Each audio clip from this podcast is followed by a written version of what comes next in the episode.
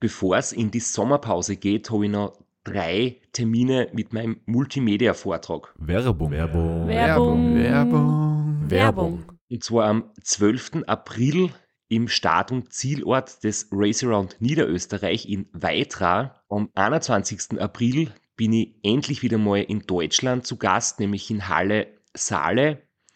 Und nach fünf Jahren Pause bin ich am 25.05. wieder in Kärnten. Und zwar in der Artbox in St. Gertraud bei Franschach. Es gibt ein paar Highlights vom Race Across America, Einblicke in meinen 24-Stunden-Rekord und natürlich ganz viele Anekdoten, teilweise auch sehr lustige, aus meinen beiden Teilnahmen beim Transcontinental Race. Wir haben sicher auch Zeit zum Plaudern, zum ein bisschen Fachsimpeln und gemeinsam einen schönen Abend zu genießen. Ihr findet alle Infos, alle Termine auf meiner Website auf www.christophstrasser.at. Dort gibt es auch die Links und die Möglichkeit, Tickets zu kaufen. Bis bald. Werbung. Werbung. Werbung. Werbung. Werbung Ende. Herzlich willkommen zur dritten Staffel von Sitzfleisch Dem Podcast mit Christoph Strasser und Florian Kraschitzer.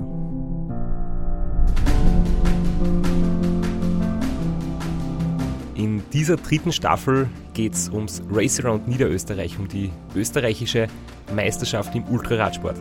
Und um das Duell. Das Duell zwischen uns zwei.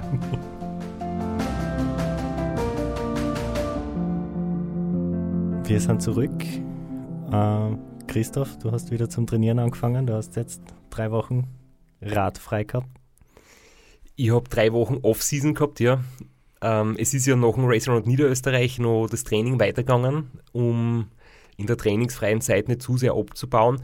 Das heißt, es war nicht direkt nach dem Rennen das Training vorbei. Ich habe da noch einige Wochen recht einbeißen müssen und habe jetzt trotzdem drei Wochen gehabt mit viel Wandern, mit ein bisschen locker Radl fahren und das war eigentlich echt eine coole Zeit und ich habe da wieder so die eine alte Liebe wieder entdeckt, nämlich äh, in die Berge unterwegs sein, äh, manchmal ein bisschen schneller, manchmal ganz gemütlich, das war echt schön.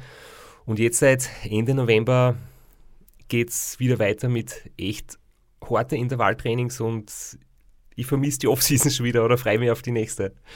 Wie, Ja. wie läuft es bei dir zurzeit?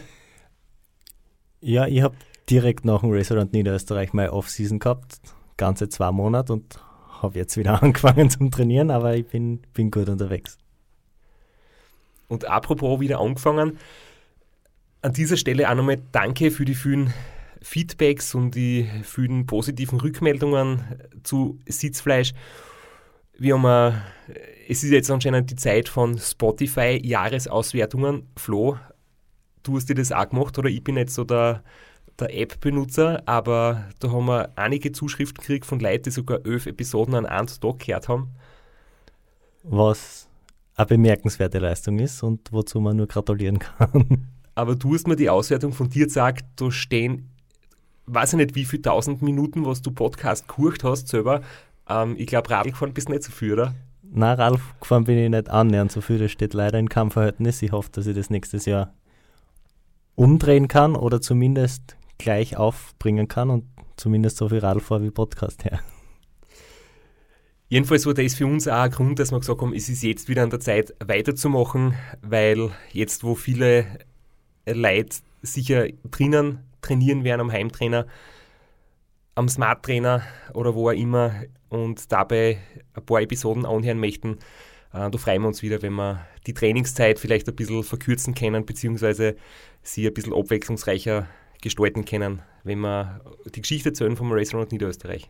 Und vor allem brauchen wir mehr Content, dass wir auch bei den Vielhörerinnen in den Top 5 landen, weil mit unseren 900 Stunden, die wir bisher produziert haben, langt es bei Vielhörern nicht in die Top 5. Meinst du vielleicht 900 Minuten?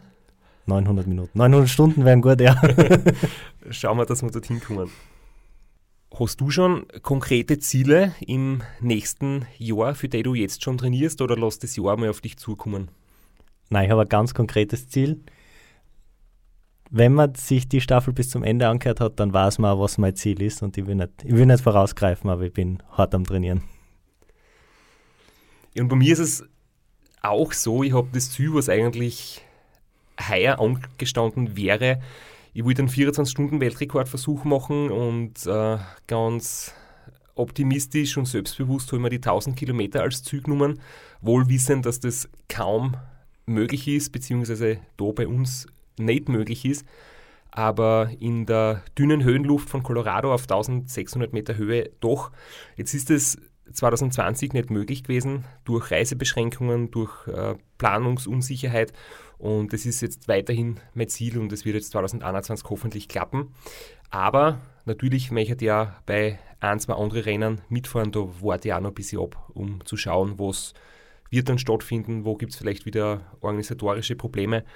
Und es war ja beim Around Niederösterreich heuer eine große Challenge, dass wir eigentlich den Termin im Frühling gehabt hätten, im Mai und schlussendlich ist es dann im September über die Bühne gegangen.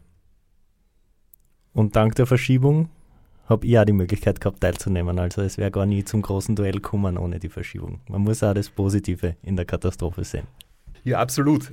Es war ähm, sehr positiv, dass es überhaupt durchgeführt worden ist und es ist ja wirklich extrem gut organisiert, das Restaurant Niederösterreich.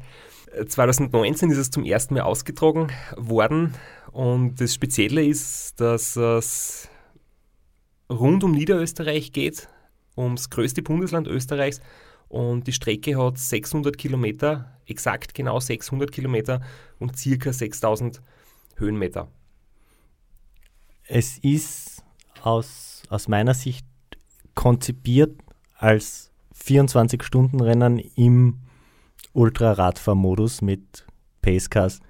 Deswegen ist es jetzt nicht die grenznaheste Strecke und das überschneidet sie nur teilweise mit der äh, Race Around Austria Strecke. Es ist ein bisschen weiter herinnen, aber dafür halt mit dem Ziel, da 24-Stunden-Rennen auf die Beine zu stellen. Und das ist auch das, was den Reiz für jemanden wie mir ausmacht, um bei so einem Rennen auch mitzufahren. Es hat sehr starke Ähnlichkeit mit Racer und Austria Challenge. Das hat 560 Kilometer ungefähr und ein paar Höhenmeter weniger. Und das macht, glaube ich, auch eine gewisse man kann es irgendwie vergleichen. Also ich bin ja 2018 schon bei der Challenge mitgefahren äh, beim Restaurant Niederösterreich war das jetzt das erste Mal.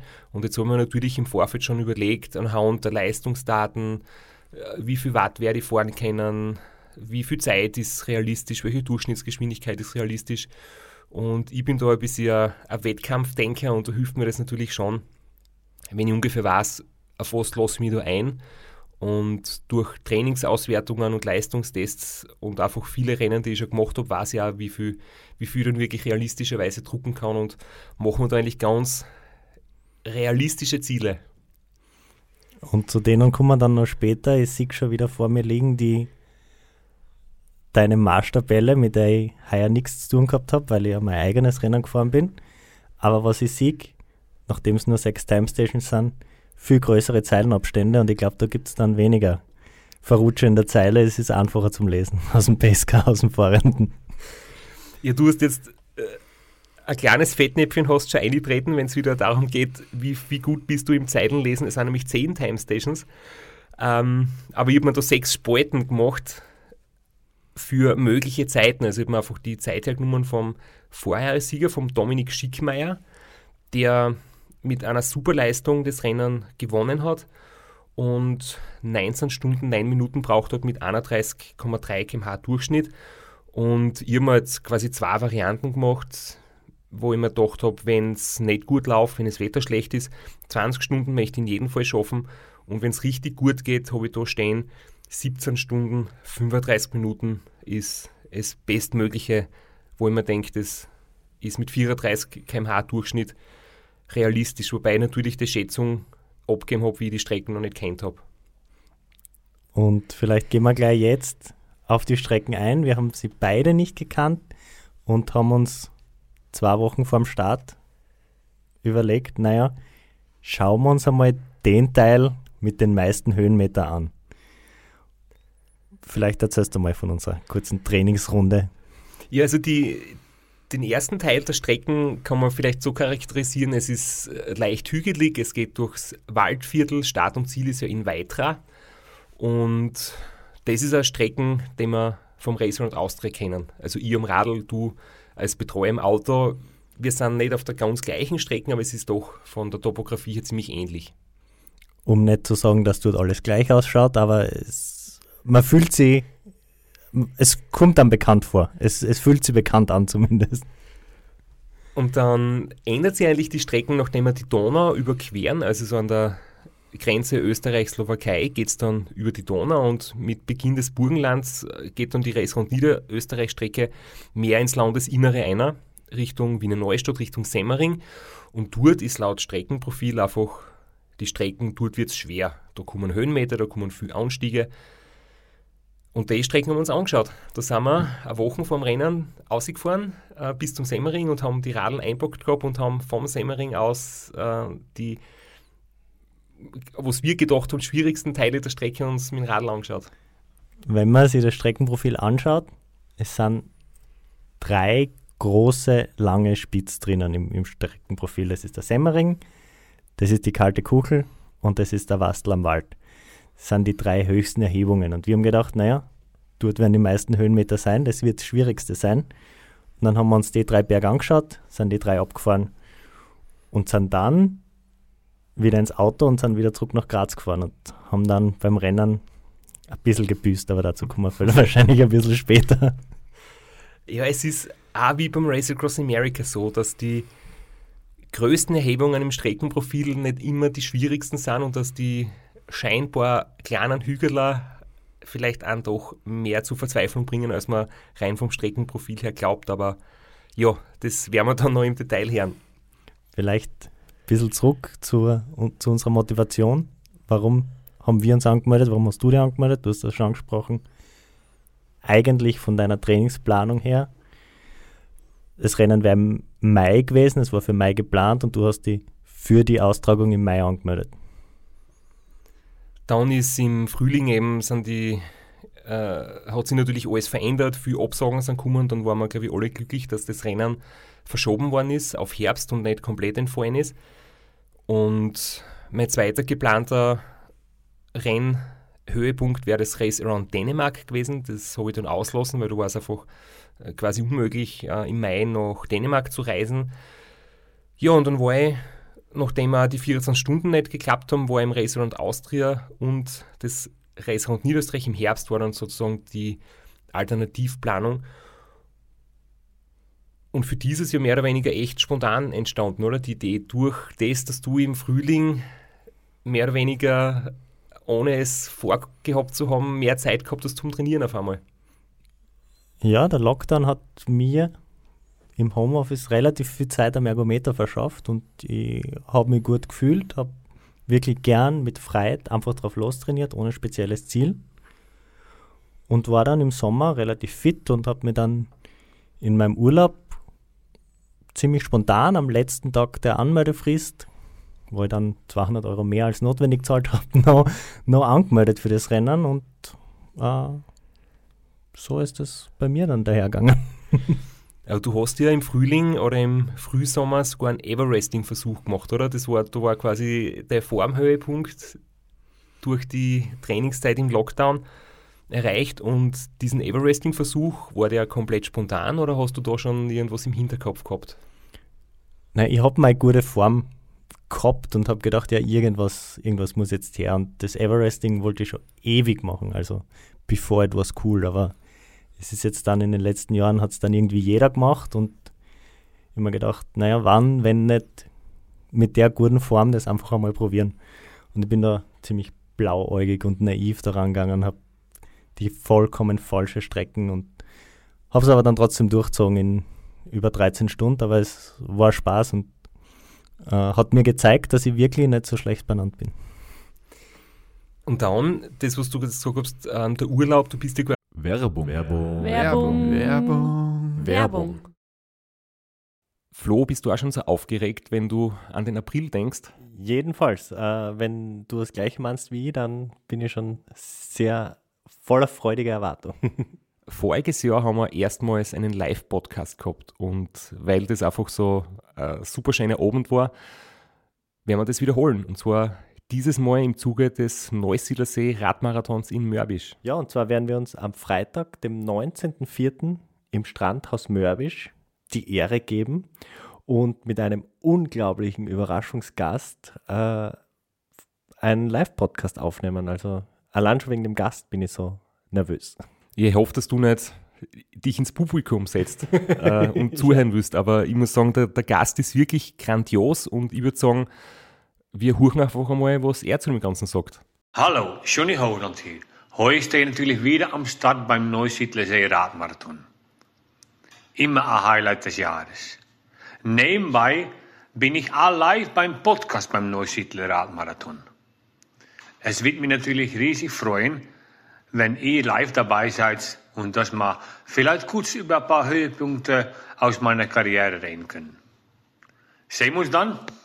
Wer die legendäre Stimme noch nicht erkannt hat, das war Johnny Hogerland, legendärer Fahrradprofi und Pensionsbetreiber in Kärnten. Ja, und noch unter anderem dreimaliger Teilnahme oder Finish bei der Tour de France, jetzt auch im, in der Radmarathon-Szene sehr erfolgreich und sehr umtriebig.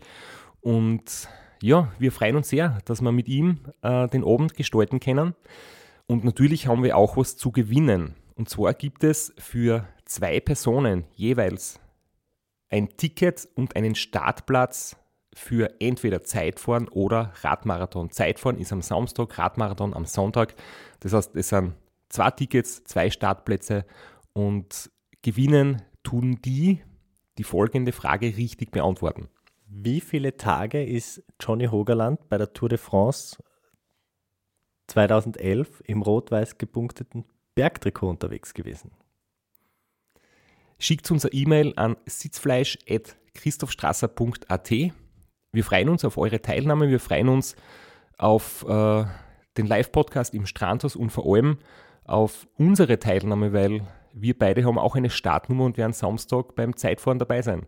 Ja, und werden uns wieder mal mit den Besten der Szene messen. Du wahrscheinlich ein bisschen kompetitiver als ich, aber ich freue mich immer wieder, wenn ich mir aufs Zeitfahrrad setzen kann. Heuer bin ich ohne Scheibe am Start, weil du meine Scheibe ja verkauft hast. Vielleicht können wir nur in der Leihgeschäft einfällen. Werbung. Werbung. Werbung. Werbung. Werbung Ende. Sie nach der Racer und Austria Zieleinfahrt mehr oder weniger Volley dann äh, abgereist, warst beim Feiern am Abend gar nicht mehr da in St. Georgen ähm, und du hast dann im Urlaub erst dir entschieden, oder, dass tatsächlich quasi dein kleines Formtief, das über den Sommer entstanden ist, wieder ausbesserst und die wirklich anmeldest. Ja, der Urlaub war am, am Rad, eine kleine Bikepacking-Tour und da habe ich gemerkt, dass die, wenn man eine gute Basis hat, dann kommt die Form relativ schnell zurück und äh, das habe ich gemerkt, habe mich gut gefühlt und habe mir gedacht, jetzt rede ich schon so lange davon, wie das Ultracycling ausschaut aus dem Betreuerauto, vor allem Straps hinterher. Jetzt mache ich es selber wieder mal. Hast du speziell dann ähm, die letzten Wochen dafür trainiert oder war das wirklich einfach das Ergebnis aus den Wochen davor und es ist mehr oder weniger ähm, so weit gekommen oder hast du dann am Ende, nachdem du dich angemeldet hast, das war ja dann wie viele Wochen vor dem Start? Das war, müsste sein, Monat ungefähr? ein Monat circa. Hast du im letzten Wochen. Monat dann noch speziell trainiert? Naja, von dem Monat war ich zwei, zwei Wochen nur Urlaub. Bin ich jeden Tag Rad gefahren, hab's genossen, den Urlaub, und dann danach war wieder Büro angesagt und Vorbereitung fürs Rennen, da habe ich dann sehr wenig Zeit am Radl gehabt. Nur mehr. Bei mir war die Zeit nach dem Race Around Austria, das war im Prinzip auch nur, wenn man jetzt noch die ersten zwei, drei Tage nach dem Rennen wegrechnet, weil da ist natürlich gar nichts möglich, da tut alles noch ein bisschen weh und du musst dich wirklich einmal äh, erholen, bis du wieder einigermaßen fit bist. Dann ist im Prinzip ein Monat überblieben und da habe ich dann nach den Trainingsvorgaben vom Max Kinselbauer mir natürlich, ja, es waren kurze und harte Einheiten, wie ich mich vorbereitet habe. Das war jetzt am Anfang nicht so lustig, weil irgendwie hast in deinem Hinterkopf, boah, ich habe gerade ein großes Rennen geschafft und sogar gewonnen und Streckenrekord und jetzt hätte ich mir ein bisschen Pause verdient. Aber die Realität ist halt oft echt, wenn man, wenn man sein Hobby zum Beruf gemacht hat und, und vom Radlfahren leben will, dann bleibt halt oft wenig Zeit zum Genießen und Zurücklernen. Dann waren halt echt wieder viele Einheiten dabei, die nur zwei, drei Stunden lang waren, aber halt mit vielen kurzen Intervallen, dass quasi ja, die Fitness bleibt. Besser werden, wäre nach dem Racer und Austria nimmer, aber dass ich zumindest so gut wie es geht auch im intensiven Bereich gut, stark und fit bleibe und die Form so gut wie möglich konservieren kann zum Racerround Niederösterreich und halt auch die, sagen wir wirklich die tiefgehende Erschöpfung nach so einer dreieinhalb Tag Nonstop-Tour so gut wie möglich aus die Viers ausbringen. Und wenn du das professionell machst, so wie du, dann spielt natürlich auch ein bisschen hinein, dass du natürlich deinen österreichischen Meistertitel verteidigen willst und nicht ganz schlecht am Start stehen willst. Das spielt mit, ja. Es hat 2018 habe ich den Meistertitel schon einmal gewonnen. Da war es die Erstaustragung, wo das der Radsportverband auch wirklich aufgenommen hat. Ähm, 2019 war es dann der Dominik Schickmeier und 2020 haben wir gedacht, ist wieder ein gutes Jahr, um das wieder zurückzuerobern. Schade war natürlich nur, der Dominik war im Frühling, im Mai in, super in Form, hat als Titelverteidiger an den Start gehen wollen und durch die Verschiebung und, und ein paar private Entscheidungen bei ihm hat er im Herbst dann leider nicht mehr teilgenommen. Das heißt, einer der, der ganz, ganz guten Fahrer war leider nicht am Start durch die Verschiebung. Aber dafür, auch da gibt es Positives zu berichten, hat der Robert Müller, der beim Race Around Austria so extrem gut gefahren ist und Zweiter geworden ist, sich noch kurzfristig entschieden, so ähnlich wie du, dass er im letzten Moment sich noch anmeldet.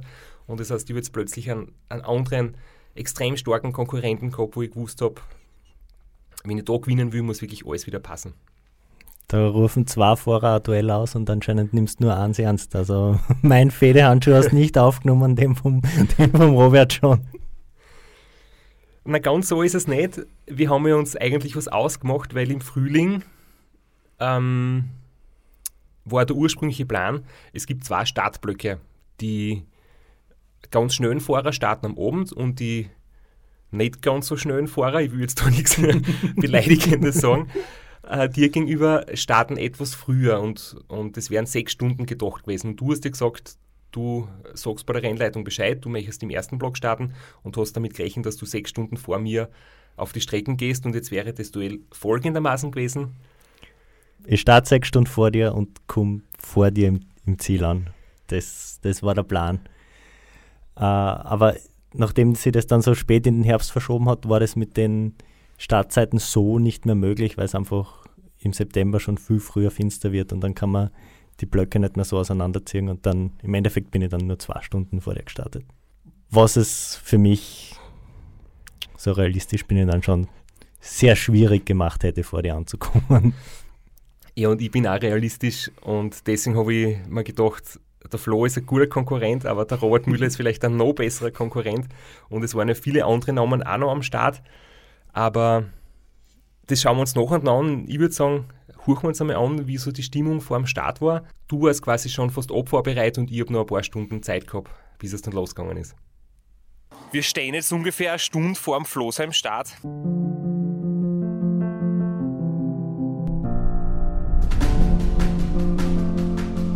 fährst jetzt das erste Mal wieder seit sehr langer Zeit selber ein Rennen. Wie ist jetzt die Nervosität? 13 Jahre ist es her, mein letztes Rennen.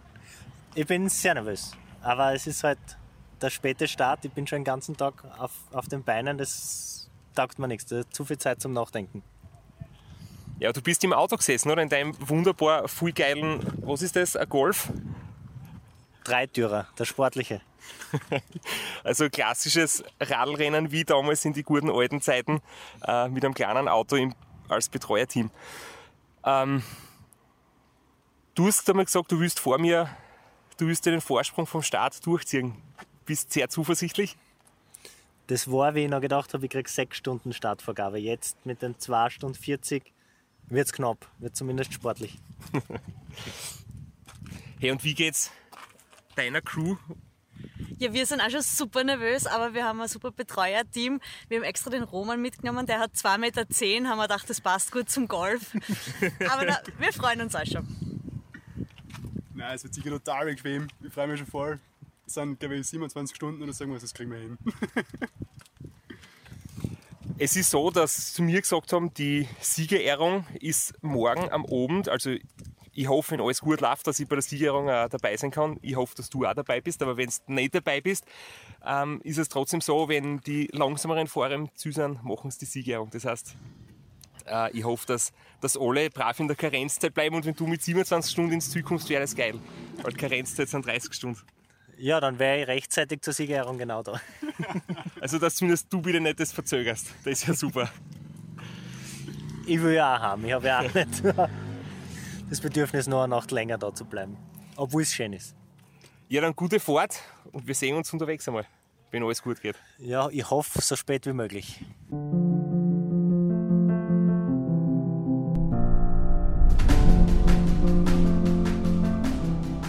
Kamerakind Christoph bei seinem ersten Interview, seinem ersten Live-Interview.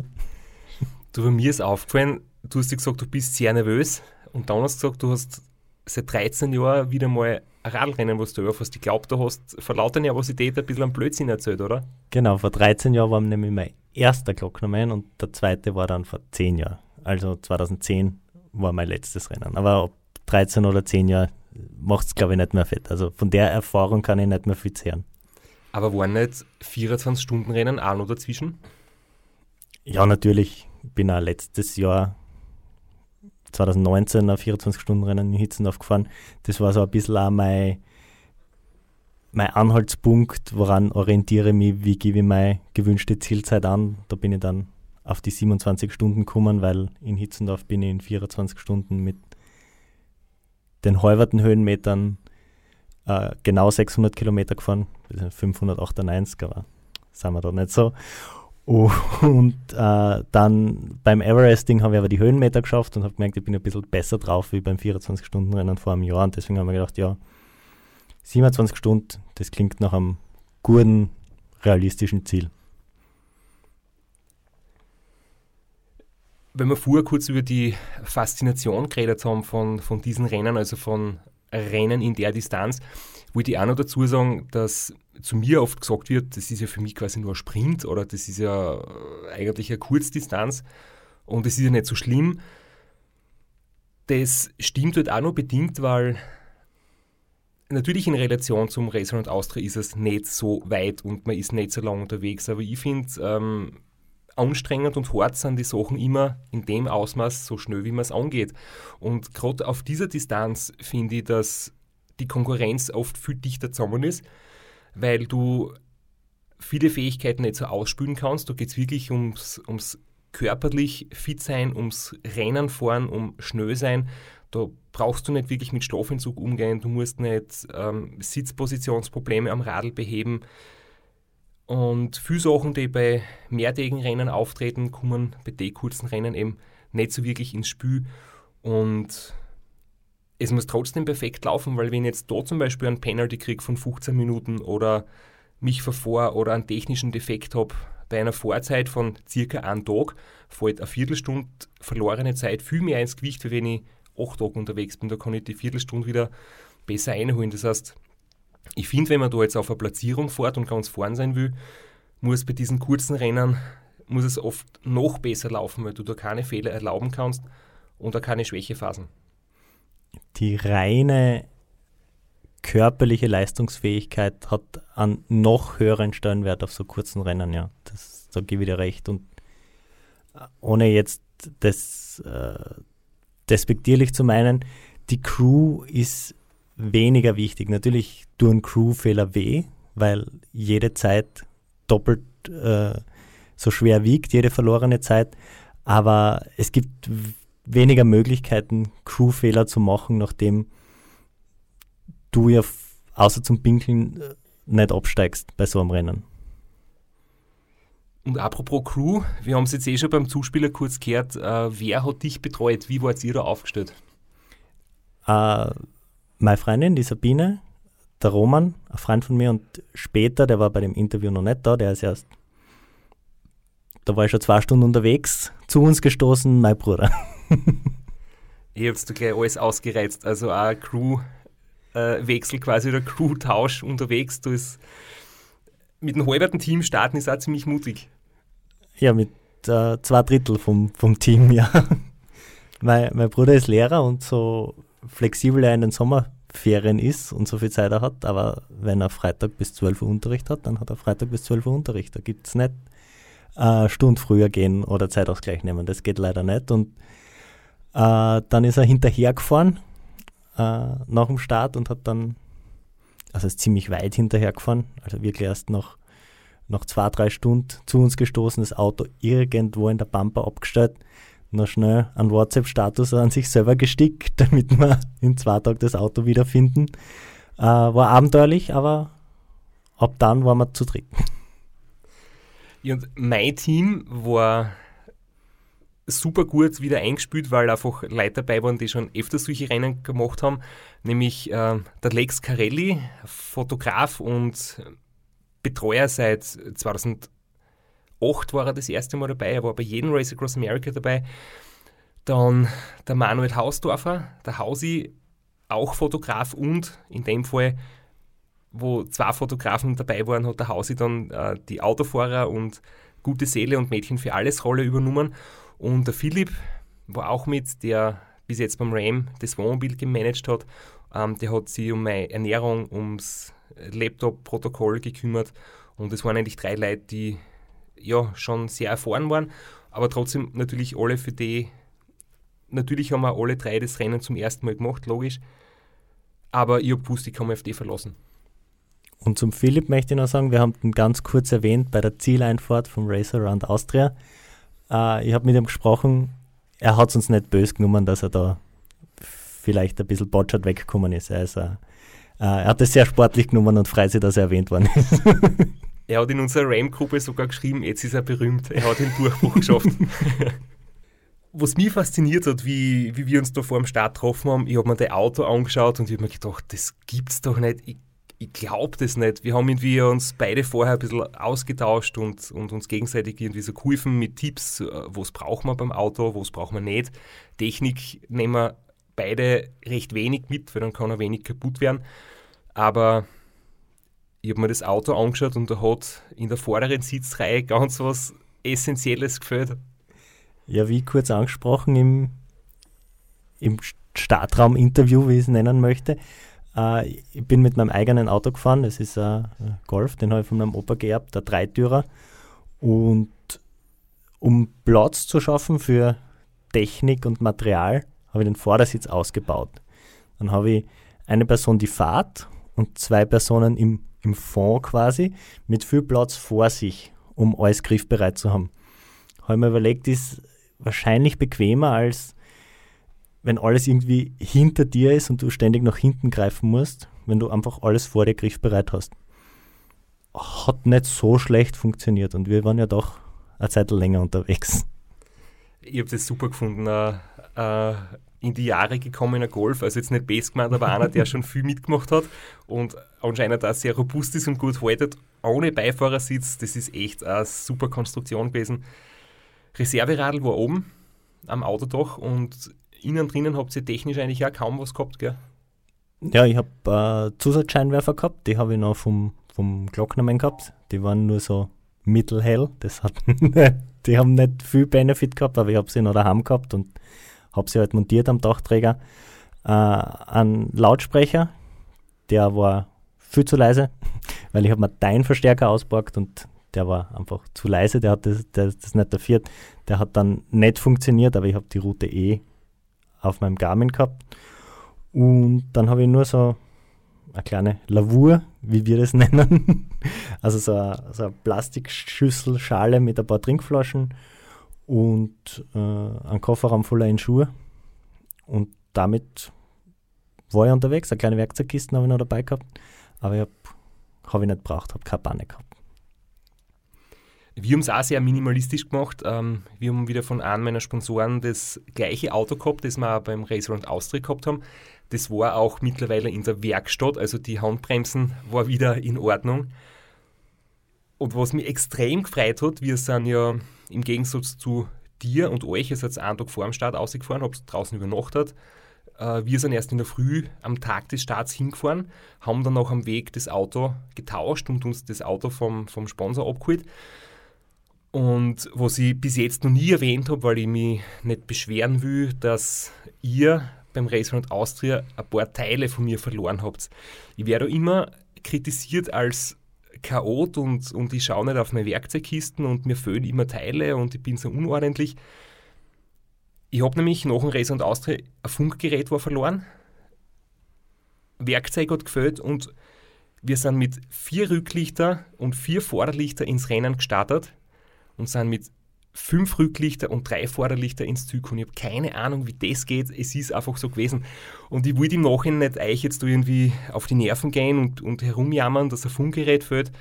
Das passiert halt im Laufe des Rennens. Wir haben das gewonnen und dort damals nicht auf Kleinigkeiten herumreiten. Aber wie wir dann das Auto abgeholt haben und eingerichtet haben, findet man plötzlich unter dem Beifahrersitz alle Sachen, die mir gefällt haben. Das Werkzeug, das Funkgerät, alles war da. Das heißt, zum Glück haben die das nicht hundertprozentig geputzt und die Sachen, die wir nach dem Rennen dort vergessen haben, sind wieder aufgetaucht. Das war einmal so ein kleines Erfolgserlebnis am Weg zum Start. Es geht einfach nichts verloren. Äh, das erinnert mich an die Anekdote von meinem allerersten Ram, wo wir zwei Stunden vorm Start panisch losgefahren sind und eine Fahrradpumpe gekauft haben weil deine, die du mitgebracht hast, nicht auffindbar war. Und gefunden haben wir es dann im Ziel beim Zusammenpacken und dann sind wir mit zwei Fahrradpumpen heimgeflogen. Ja, und die, Pumpen habe ich heute noch und ich muss immer beim Radlaufpumpen an die super Geschichte zurückdenken. Grundsätzlich haben wir die Technik auch minimalistisch gehalten. Wir haben nicht einmal Zusatzlicht gehabt, weil die Überlegung war, erster Teil der Strecke ist recht simpel, wenig Abfahrten, wenig Kurven, da geht es viel gerade und flach dahin, da reicht das normale Licht vom Auto und sonst kaum Elektronik drinnen, eben nur Lautsprecher mit einem kleinen Verstärker und der Rest wird über Funkgeräte gemacht und das war es eigentlich. Man braucht da im September keine Kühlbox und, und sonstige Dinge. Das heißt, das war wirklich das Motto, nehmen wir so wenig wie, wie irgendwie geht und kann unterwegs sein, am wenigsten passieren und am wenigsten schief gehen ja, Kühlbox braucht man wirklich nicht. Es ist eher, dass du schaust, dass irgendwo noch Auslässe von der Heizung vom Auto findest, um alle möglichen Sachen noch irgendwie warm zu kriegen, weil es war verdammt kalt. Du bist ja ins Rennen gegangen um 16.24 Uhr, hoch motiviert und ich war da gerade noch eine kleine Runde ähm, aufwärmen und habe mir vom Streckenrand die ersten Starter angeschaut und war ziemlich aus dem Heiserl, wie ich gesehen habe, wie du hochmotiviert daherkommst. Geh mal, jawohl! Sitzfleisch, Alter!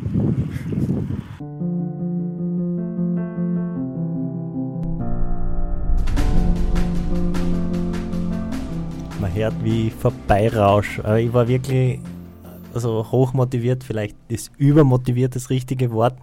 Wir haben gerade vorher unsere Garmin-Werte ein bisschen angeschaut. Äh, ich habe direkt nach dem Start, 10 Sekunden nach dem Start, 194 Puls gehabt. Also ich bin wirklich, das war wahrscheinlich auch die Nervosität, ich bin wirklich, wirklich sehr motiviert eingestartet.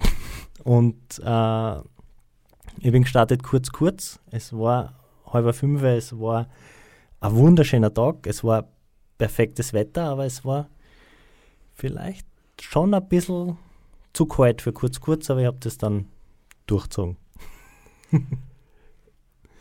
beim Weil Anschauen, beim Anschauen deiner Pulswerte, ich habe mir gedacht, das sieht nicht richtig. Du hast wirklich 194 Puls gehabt und das war eigentlich nicht nur die ersten drei Minuten wegen Nervosität, sondern du hast am Anfang richtig draufgedruckt, oder? Du bist ja, der Puls ist ja lange Zeit so hoch geblieben.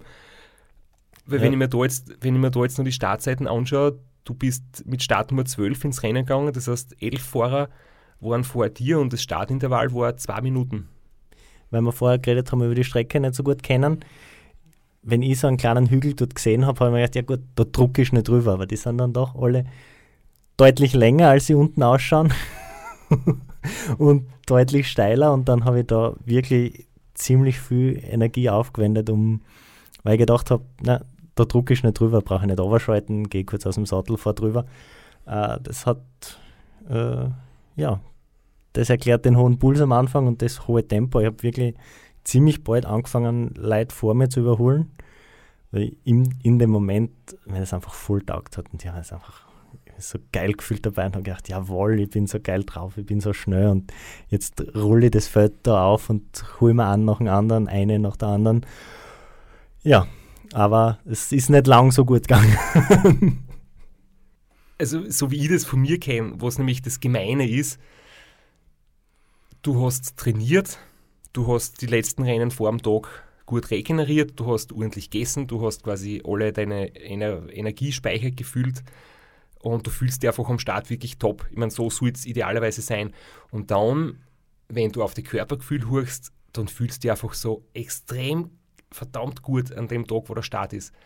Und dann spürst du nicht, dass du die kurzen Anstiege oder die, die paar Höhenmeter da viel zu schnell drüber fährst, weil es tut dir einfach nicht weh. Du bist ja einfach mega in Form.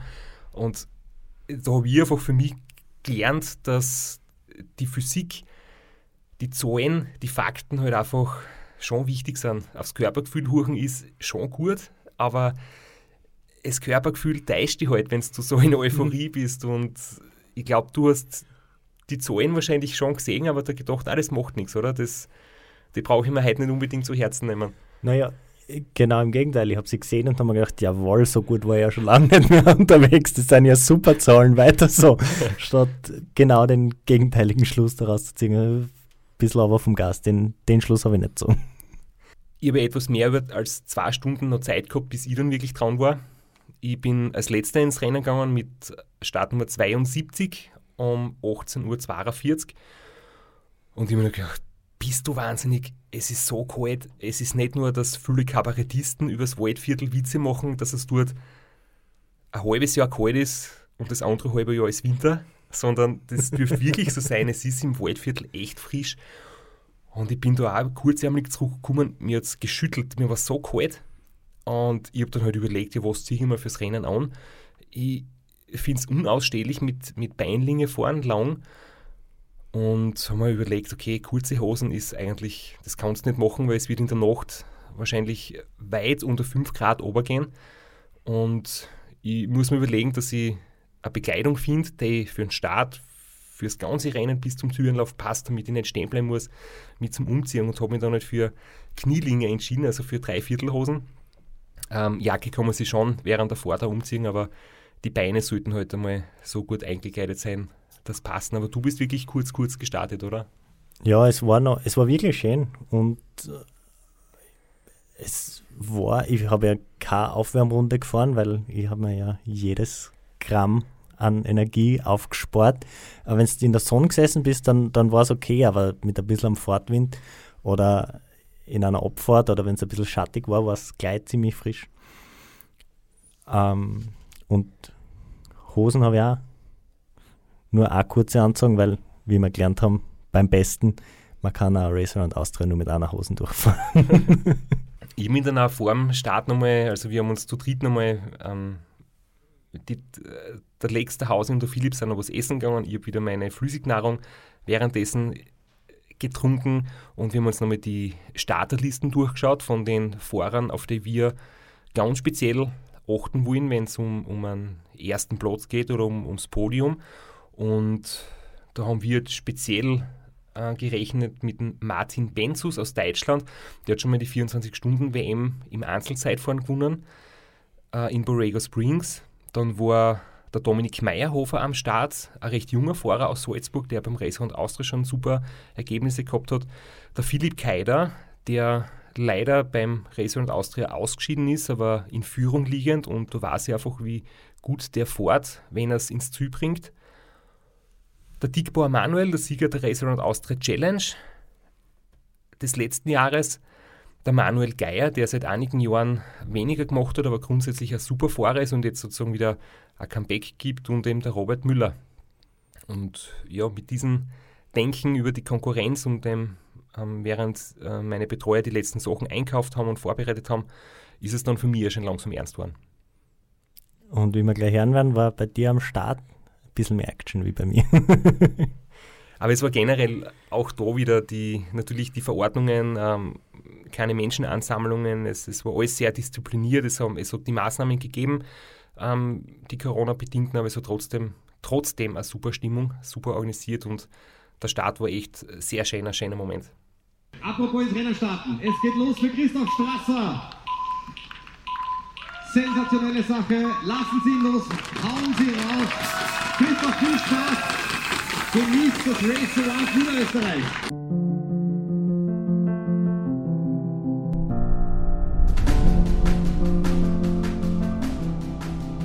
Zudem Audiofile gibt es ein Video, auch, das habe ich gerade gesehen. Ich habe gesehen, du bist ja klein ins Pedal reingekommen. Ich habe ja da über das Kopfsteinpflaster und mit meinem hohen Puls ein bisschen dauert, bis ich ins zweite Pedal reingekommen bin.